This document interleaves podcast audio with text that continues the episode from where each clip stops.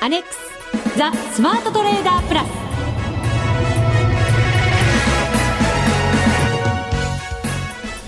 こんにちは内田まさです。この時間はザ・スマートトレーダープラスをお送りしていきます。まずは福福コンビにご登場いただきましょう。国際テクニカルアナリスト福永博之さん。こんにちは。よろしくお願いします。そしてマネックス証券の福島正さんです、こんにちは。よろしくお願いします。よろしくお願いいたします。お願いします。えさて連日でドル円が史上最高値更新中です、はい、現在の数値ですが75円87銭から89銭あたりですからまた安値を伺う動きになってますよ。そうですね。まあ、あの朝方はですね、6円台で推移してまして、あの、今日は日銀の政策決定会合が、あの、予定されてましたので、まあ、その結果が出るまで、ちょっとこう、円安傾向だったんですけども、まあ、あの、金融緩和に対する期待というところですよね。はい。ただ、結果を見てですね、えー、そこから下落し始めたと、まあ、ドルがですけどね、ドルが、えー、売られ始めたということで今の内田さんの話にあった、まあ、76円割れの水準がちょっと午後に入って定着している感じですね。本当そうですよね、はい、この水準が定着してしまうのもちょっと困ったものだなと思ったりしますけれど。本当ですね、えー、福島さん、個人投資家の方ででもドル円に関してはロングが多いってお話でしたよね。そうですね。あのマネック証券でもあのドル円のロングポジションの比率っていうのはまあ今日の朝の時点でも97%ぐらいだったんですけども。97%ですか、えー、で今月の10月の頭と比べてもそもそもロングの、えー、縦玉ボリュームっていうのも30%ぐらい増えていて、えーまあ、とにかく今こういった最高値更新っていうのもあってそういったところを、まあ、こう拾ってきているというような状況ですね、ね、また後ほど解説いただきますけど日銀が何か動いてくれれば、はい、そういう方々もまだこうね手放せたりとかっていう 利確のチャンスがあったりするわけじゃないですか。そうですよね。あのまああそのチャンスという意味で言うとやっぱりちょっとねえー、円安方向にこう一回ドンと動いてくれれば、はい、まあ、そこで一旦手放すということでですねその後も上昇しやすくなるんですけど、まあ、あ今の状態ですと福島さんの話にあったようにやっぱり戻ってくると売りたいっていう人がいっぱい溜まってるっていうことになりますからね。やっぱりドル円、まあ、円のやあの上値あるいはあの円というかドルの上値ですよね。これ重たくなっちゃうってことになりますね、はい、そうですね、はい、決して円が買われてるわけではなくて黒線なんか見ると円売られてるような状況ですから。ね、ユーロも強いですしね今日はね。だから、あくまでもドルが売られてるということですよね。ねちょっとね、野田さんも野田あの財務大臣の時もそうでしたけども、安住さん、はい、今、ね、財務大臣になって、ちょっとアメリカに何か言ってほしいなっていう。まあ皆さんまたとかって思ってるかもしれませんけど。そうですね、まあ、QE3 があるかもしれないなんて話も出てますから、ね、全面安は致し方ないのかもしれませんけれども、そうですねはい、まあ、ここをどう攻めていくかですよね。はい、はいじっくり伺っていきたいと思います、はい、よろしくお願いいたします、はい、それでは番組進めていきましょう。この番組を盛り上げていただくのはリスナーの皆様です。プラスになるトレーダーになるために必要なテクニック心構えなどを今日も身につけましょう。どうぞ最後まで番組にお付き合いください。この番組はマネックス証券の提供でお送りします。スマートトレーダー計画。よーいドン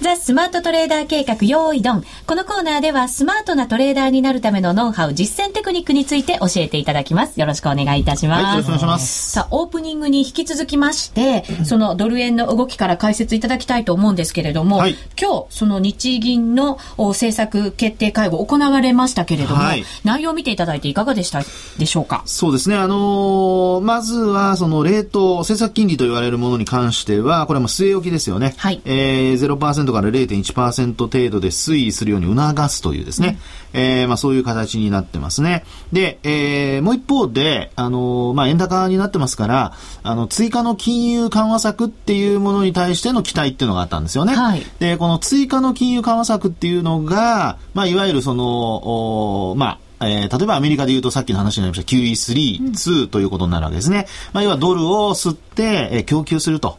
まあ、その方法としてアメリカの場合には国債を買うという形だったわけですね。はい。で、日本も同様に何かそういったことをやらないかなと。要は日銀がお金を吸って何か資産を買い入れるというようなことですよね。で、そうした中で今日発表されたのが、なんと、うん、えー、まあ一応5兆円のですね、えー、資産買い入れ追加。はい。はい。えー、まあ資産買い入れ等の基金っていうのが、まあこれまで50兆円。あったんですね。まあ、その中でですね、えー、5兆円を増額しますという話が伝わってきました。これあの、はい、10兆円かもしれないと上乗せされるのが、え。そんな話がありましたから、え5兆円だとやっぱりちょっと物足りないなと感じる人方多いんじゃないですか？ちょっとですかね。随分ですか？はい、というのは、今のこの円高水準でですね、まあ、金利の誘導っていうのはもう0から0.1%ですから、はい、これもう低め誘導ってもう一応限界に来てるわけですよね。で、まあ、アメリカも困ってですね、そういったそのドルを吸ってお金をどんどん供給すると。で、今回、えー、そういったところで金額に、まあ、ある程度焦点が、こうね、フォーカスが当たってたわけなんですが、内田さんの話にあったように、10兆円の見通しだったものが半分、うん、5兆円。で、どういった資産を買い入れるかと言いますと、一応、まあ、アメリカと同じように長期国債を買い入れるということなんですよね。はい。これでも結構あの ETF とかに期待をしてた人たちも多いんじゃないんですか？そうです。あのですね、えー、これ株、あの、資産の買い入れの、えー、これまでの規模ですね。というのは全部で50兆円なんですけど、まあ、そのうちのですね、15兆円。うん、これが、その、えー、今話にあった、まあ、株ですね、ETF だとか、あその上場投資信託と言われるやつですね。はい、それからあと不動産投資信託、うん、リートですよね。はい、で、あの、まあ、ETF の規模っていうのが1兆4000億円だったんですね。うん、これまでの規模が、はい。で、長期国債に関しましてはこれ4兆円だったんですが、まあ、5兆円上乗せされて全部で9兆円になったと。はい。ということで、アメリカ6000億円とか毎月やってるのに まあ6000億円でね、何兆円っていう形になるわけですけども、はい、まあ半年続けてね、えー、何十兆円という形になるわけなんですが、うん、まあこれね、全部で5兆円とはいうものの、まあやっぱりインパクトに乏しいと言わざるを得ないですよね。効果はどうなんでしょうね？まあ、その効果、今日のね、マーケット振り返っていただければわかるとは思うんですが、えー、えー、先ほどもお話しましたけどもですね、えー、この結果発表されてから、いきなり、えー、まあ、ドルが売られると。ドル円ですね。はい、ドル円が売られて、で、えー、円が上昇という形になっちゃってるわけですね。そうですね。はい、線もちょっと伸び悩む感じでしたもんね。そうですね。発表された時は。えー、まあ、結果的にその、今回、えー、介入もですね、えー、セットで行われるんじゃないかと。うん、まあ、要するに規模、金額が10兆円っていう、まあ、噂があったのに加えて、えー、介入もセットで行うんじゃないかっていうような見方もあったもんですから。このところ結構あれですよね、はい、大臣なんかの発言も、その介入に向けての 結構強い意思表示が。いつでもできるように準備しておけ、みたいなね、えー、はい。はい。いつ来るのよ、いつ来るのよって思ってましたけど、結果、今日も来てません。ね、肩透かしという形でですね、はい、結果的には、あの、まあ、円買いが進んでると。ドル売りが進んでいると、まあ、大円に対してですけどね。うん、本来なら、はい、その、まあ、あの、追加緩和に合わせて介入を行ったりしたら、ええ、さらに効果はあったうん、と思いますね。ですから前回もちょっとお話したかもしれませんけど、まあ何かしら、あのー、金融緩和をセットで介入と一緒にやれば、まあその後ですね、トレンドがこう作られて、えー、まあ自然と買い戻しというようなこともですね、えー、行われた可能性はあるとは思うんですよね。で、次回といったあれなんですけども、まあ、あその日銀の政策決定会合の前にですね、来月あの、えー、先ほども話ありましたけど、この FOMC がありますよね。はい。まあそこで、えー、本当に QE3 やるなんてことになると、ちょっと今の段階で押し上げてないとなりますと、これは、まあ、75円、えー、が、本当に、今日は午後だけですけど、これからずっと定着なんてことになりかねませんので、本当そうですね。ねですから、あの、EU でですね、あの、日本時間にすると、日本時間というか EU の時間にしますとね、朝の4時まであれ会議やってるんですよ。そうですよね。朝の4時まで。早朝まで頑張ってたわけですよね。日本って何ですか？あれ、牛歩戦略とか言ってですね、投票先延ばしするので、朝までやったなんていうことありますけど、実際に本当に危機感を持ってですね、朝の4時まで会議やったことあるのかなって。そんなのあんまり聞いたことないですよね。すみません、私も、ね、あの、生まれてからまだ40年とかですけど、その間ではちょっとないですよね。ね、もしかしたらこっそりやってるかもしれませんけど、出てきてはいないですよね。ね。ですからね、それ考えるとですね、本当にあの、まあ、あまり批判ばかりしては良くないとは思うんですが、あの、日本の、その、まあ、企業ですね、本当にそういったところに対する、その、業績への悪化、あ要因というのを、本当真真剣に考えるんであれば、もうちょっと外交的にもアメリカにこう、ちょっと話をしに行ったりだとかね、はい、いろいろやってもいいんじゃないかなという気がしますね。そうですね。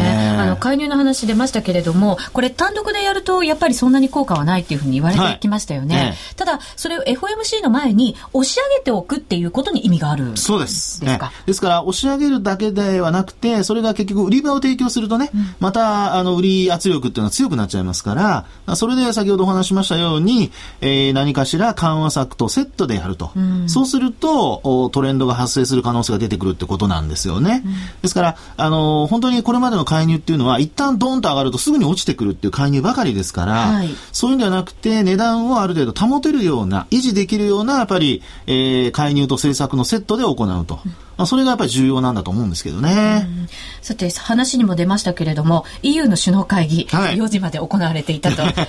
内容が出てきました。はい、まあ、ヘアカット率なんかが、こう、はっきりしてきたわけですよね。そうですね。えー、まあ、ヘアカットっていうとね、皆さん馴染みがないので、あまりこう、イメージ湧かないかもしれませんけど、いわゆる借金の棒引き額。はいね。で、これはあの、やっぱりヨーロッパの金融機関、特に銀行がやっぱ持ってるということなので、うん、まあ民間という形では大くくりで言ってるんですけども、まあそういったところで、まあこれまではだいたい20%ぐらいとか言われてたんですよね。はい。それが、あまあ50%で銀行と合意したと。えー、はい。ね。で、どうもその話の中で伝わってくるのは、メルケルさんとサジョコジさんが銀行の代表を捕まえて直談判したとかですね。そんな話も伝わってきたりしてますから、まあそういう意味では、あの、そこをなんとか乗り越えればっていうところで、えー、結果的に、えー、EFSF、こちらのですね、えー、基金も増額できたと。はい。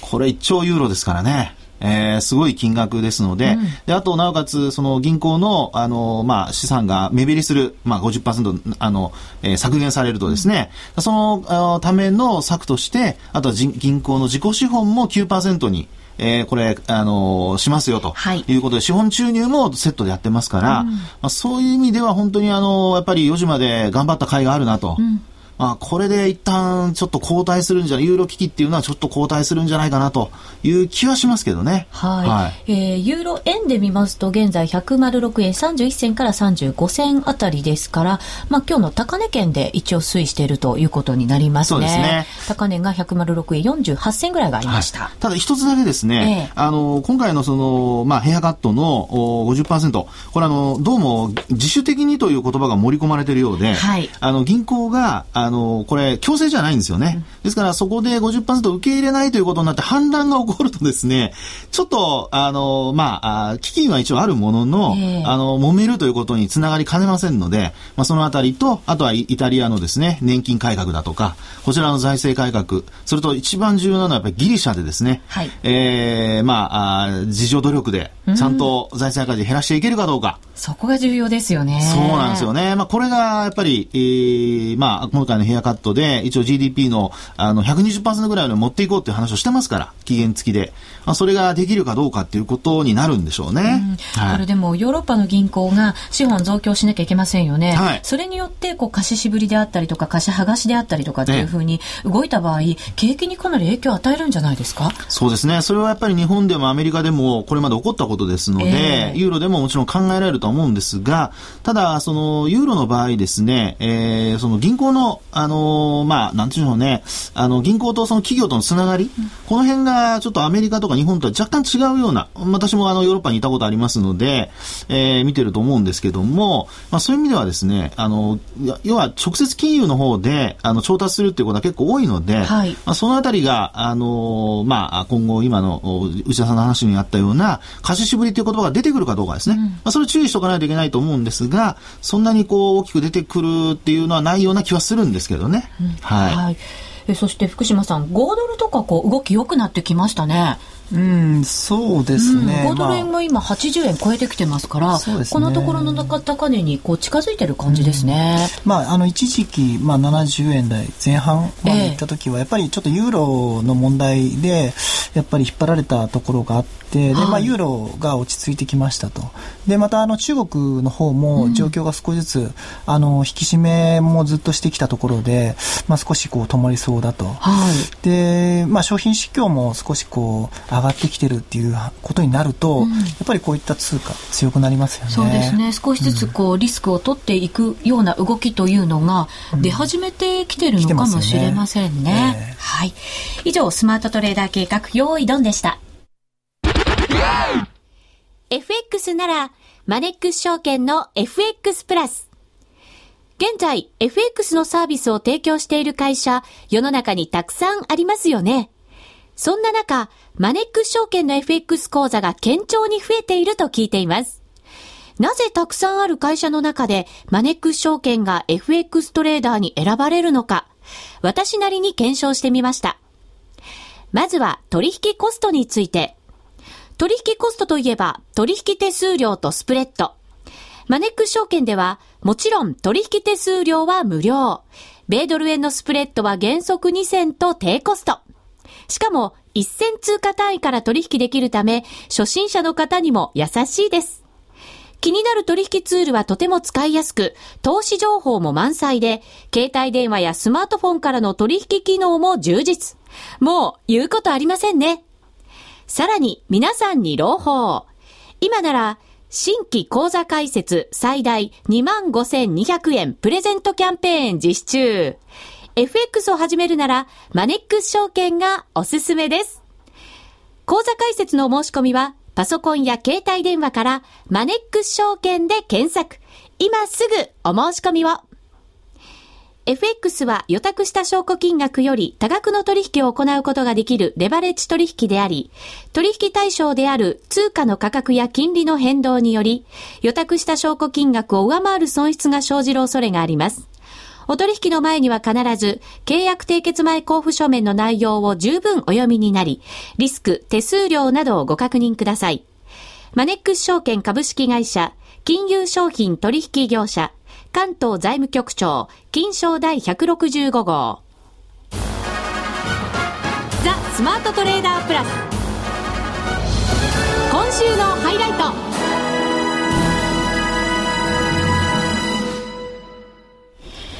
て先日、福永さんの最新著書、ろうそく足だけでもお宝株が見つかる、めちゃくちゃ売れてるマネー師財が作った株チャート楽々公開術。はい。はい。ご紹介させていただきました。またそれに伴いまして、プレゼントクイズも実施いたしました。はい、リスナーの方からたくさんのご意見、ご質問をいただきました。皆さんありがとうございました。ありがとうございます。今日はですね、その一つをここでご紹介させていただこうと思います。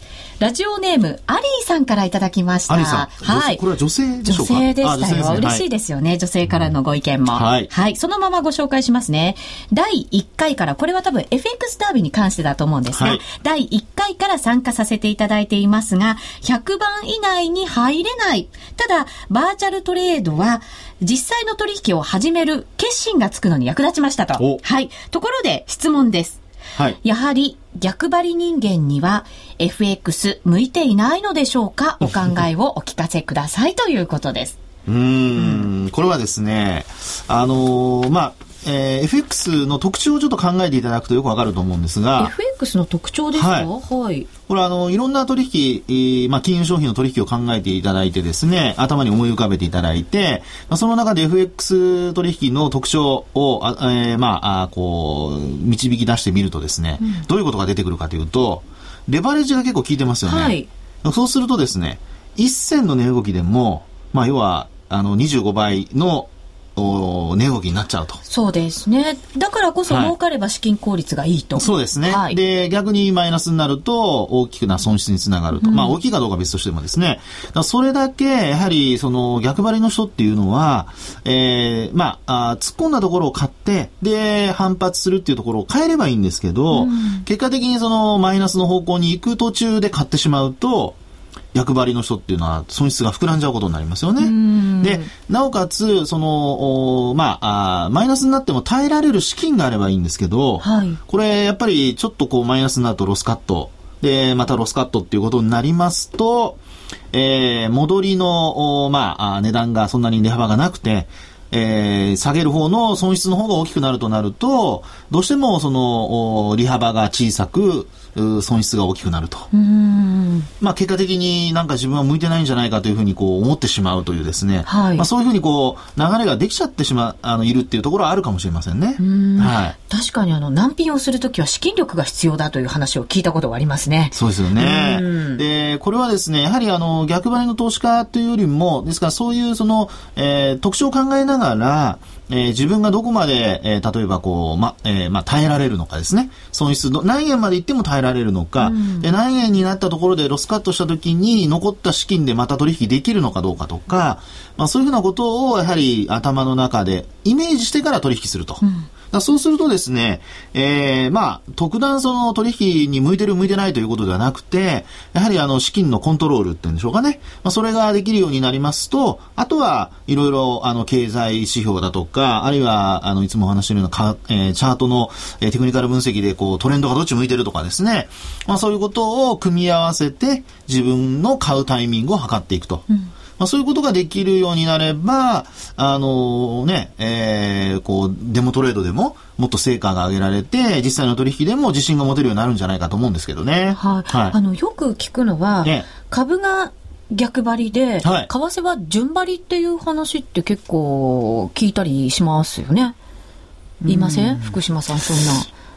あの あ株もですね、えー、逆張りっていうのはどうかなっていう。それはちょっと違いますか、えー、いわゆるその押し目買いっていうことはよく言うんですよ。あ、押し目買いか、はい、そうですね。よく使いますね。押し目買いっていうのと逆張りはこれ違いますので。はあ。はい。あの、押し目買いっていうのは、例えば、あの、チャートで言うと分かりやすく言うと、75日線とか25日線が上向きの中で、えー、直近その75日線、25日線にタッチして、で、えー、まあ、高値から下がってきてタッチしたところで反発したところを買うっていうのは、これは押し目なんですよね。えっ、と、トレンドにしっかり乗っていて、そうです。それでちょっと調整したところで、はい。買っていく。はい。これが押し目ですね。押し目買い。はい。で、えー、逆張りっていうのを、それを逆張りと考えちゃこれダメなんですね。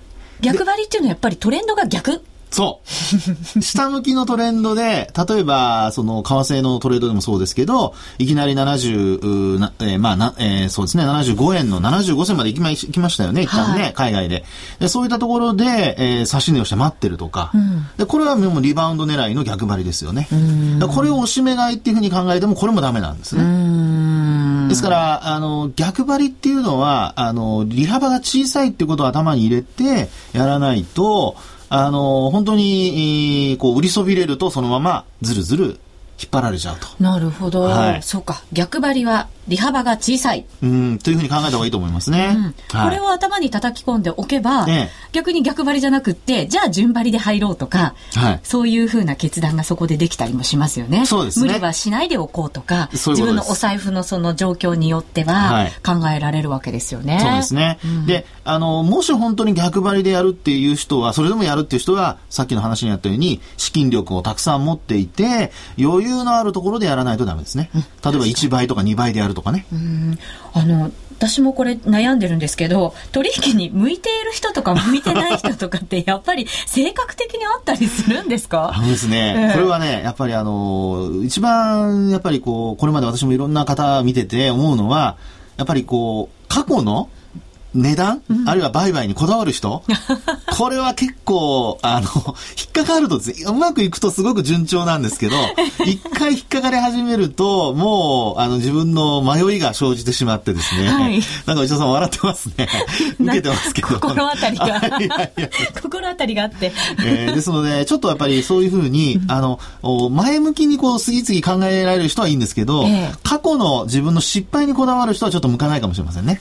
失敗。それ成功にはこだわっていいんですか？成功に。細かいですけど。まああのこだわるってちょっと覚えとくぐらいでいいんじゃないでしょうかね。なるほどね、はい、成功体験とかはね、まあ、それをまた、はい、あの糧にいろいろやっていけばいいわけですからね、うん、その先のこと、はい、でも確かに相場は生き物ですからそうなんですよね。過去を振り返るのも大事ですけど、であと自分の思い通りにしようと思ってもそうならないので、そこもやっぱりあのこだわりすぎると、はい。えー、逆に向いてしまうってことありますからね。そうですよね、福島島さん、でもあの個人投資家がやってしまう失敗って結構なんかこう固まってたりしませんか？これってそうだよねってなんか思う失敗って。そうですね。今、福永さんおっしゃおっしゃったのは一つあって、えー、よくあの聞くんですけども、あの株でも為替でもそうなんですけども、過去このぐらいの価格だった、このこのレンジだったとかって、勝手に思い込んで、はい、まあそれぐらいは戻るだろうとかって、こうよくあの言葉に発して言ったりするじゃないですか、えー、ああいう思い込みをすると本当に非常にこう痛い目に遭うっていう。本当そうですよね、私も5ドル円なんかは80円切ったら買いだろうみたいな結構みんな言ってましたけど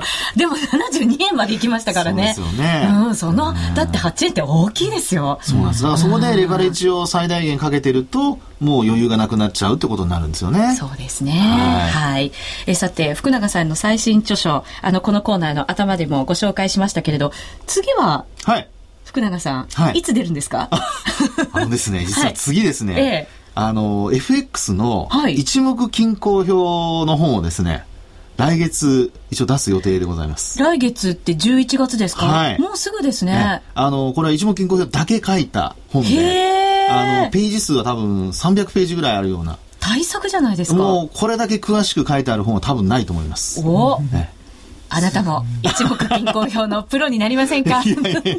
あの、ちゃんとあの、リアルタイムで追っかけて書いてますので、うん、見ていただくとすごく僕は勉強になるんじゃないかなと思いますね。そうですね。これはぜひ、はい、次の FX ダービーの、あの、商品に、ね、させていただきたいなと思うんですけど、ね、福島さん、いつダービーやりましょうか？うまいな内田さん。11月ですよね。ね、11月に本出るということですから。はい、もう11月にやりたいですね。そうですね。記念杯にしましょう。何記念ですか。